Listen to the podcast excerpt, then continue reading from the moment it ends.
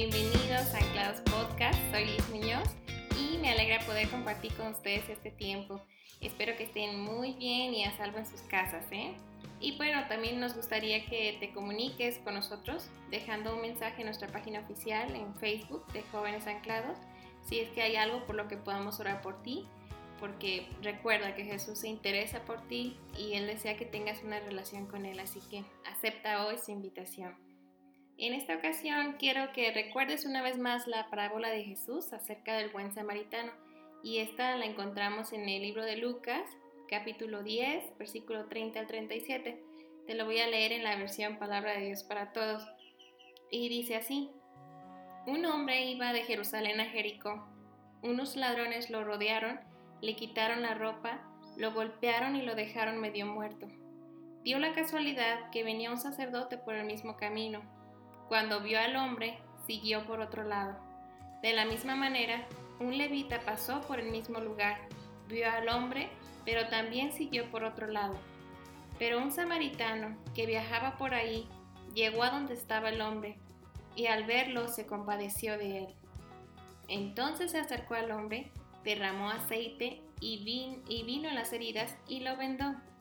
Luego lo montó en, en su animal de carga y lo llevó a una pequeña posada donde lo cuidó.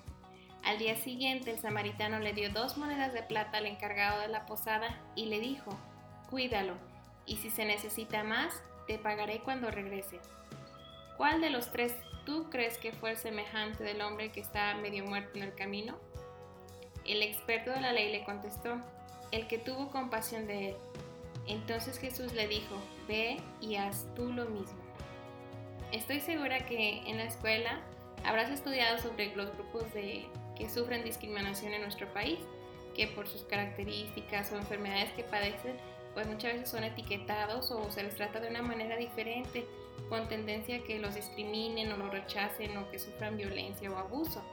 No sé si has escuchado sobre CONAPRED, es el Consejo Nacional para Prevenir la Discriminación y ellos escriben a los grupos en nuestro país que sufren de mayor discriminación entre ellos y los clasifican como los adultos mayores, los afrodescendientes, los que discriminan por sus creencias religiosas, etnias indígenas, migrantes, mujeres o las personas con capacidades diferentes, personas con VIH.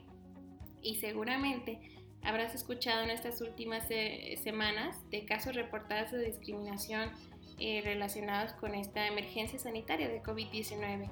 Simplemente en el último mes ha habido más de 140 denuncias por discriminación, que viene siendo aproximadamente 5 por día de las cuales el 25% es por personal médico. Entonces, hay otra asociación llamada UNICEF también que habla sobre este estigma social hacia estos grupos de personas y cómo llega a impactar la vida de esas personas que sufren discriminación.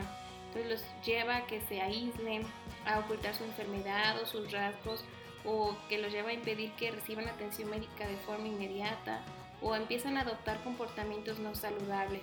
Muchos de ellos incluso caen en depresión o intentan, intentan suicidarse. ¿sí? Entonces la discriminación no es un tema actual, no es algo reciente. ¿Sí? Aún desde tiempos de Jesús, mucho antes, ¿verdad? Eh, enfrentaban estas situaciones. Y ahora Jesús nos enseña cuál debe ser nuestra actitud hacia estas personas que sufren de estigma social. Y como nos dice, con amor. ¿sí?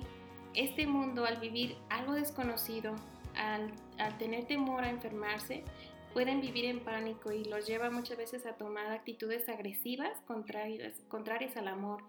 Pero hoy Jesús nos invita a ser diferentes. Recuerda que en el amor no hay temor, sino que el perfecto amor echa fuera el temor. Está en 1 de Juan 4:18, en la nueva versión de las Américas. Y también dice en 2 de Timoteo 1:7 que Dios no nos ha dado espíritu de cobardía, sino de poder, de amor y dominio propio. Entonces Dios nos ha amado y ha derramado de su amor en nosotros para que amemos a otros. ¿sí? Otro pasaje está en 1 Timoteo 1.5, también de la versión de Nueva Biblia de las Américas, que dice, pero el propósito de nuestra instrucción es el amor nacido de un corazón puro, de una buena conciencia y de una fe sincera.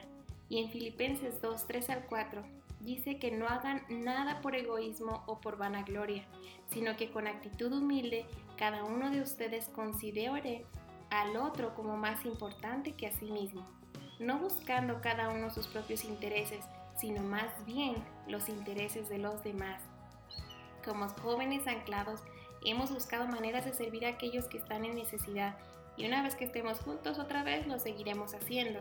Pero ahora que estamos en casa y que no podemos acercarnos físicamente a ellos, ¿qué podemos hacer para mostrar amor hacia los que están padeciendo estigma social? Como jóvenes anclados hemos ideado ser parte de una campaña de héroes, así la hemos llamado, y nos referimos a todas esas personas que durante esta emergencia sanitaria de una u otra manera estarán al frente atendiendo a los enfermos o ayudando para que los demás estén a salvo.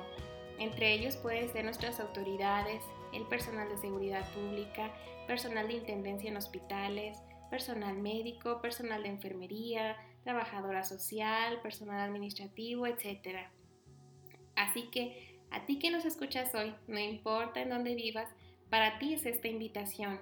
Estoy segura que conocerás a una o más personas que sabes que están trabajando en algunas de estas áreas que te mencioné anteriormente. Así que a estas personas vamos a mostrarles el amor de Dios. ¿Cómo vamos a hacerlo? Primero, vamos a identificar esas personas que conoces que trabajan, ya te digo, en seguridad pública o en personal de intendencia, personal médico, personal de enfermería, trabajadoras sociales o alguna otra área de esas. ¿Sí? Y después de que ya tengas esas personas, vas a buscarnos en nuestra página oficial en Facebook Jóvenes Anclados. Ahí vamos a publicar una imagen con el hashtag Jóvenes Anclados y Yo elijo amar. ¿sí?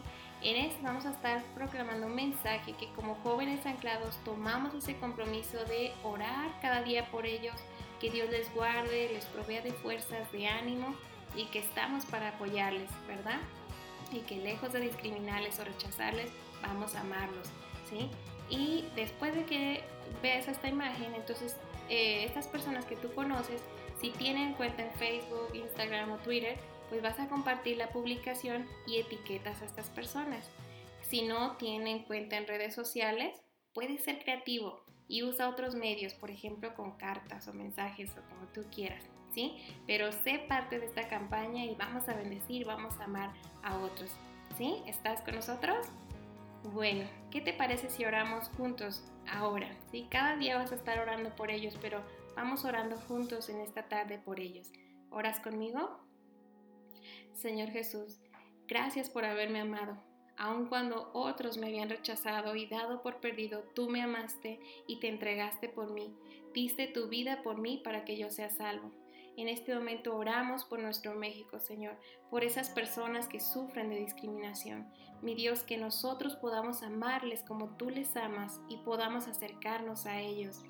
Ahora también ponemos en tus manos todos estos héroes que están al frente cuidando de nuestros mexicanos.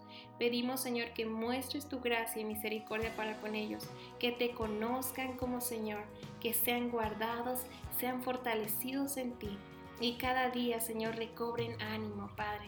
Bendíceles, oh Dios, y que se cumpla tu palabra, Señor, que el perfecto amor echa fuera el temor, Señor. Que tu luz resplandezca hoy en nuestra nación a través de cada uno de estos jóvenes. Te lo pedimos en el nombre de Jesús. Amén. Amén, amén. Con esto terminamos el día de hoy. Esperamos su participación, chicos, en la campaña de héroes. Y si quieres invitar a otros a participar, adelante. No se pierdan el próximo episodio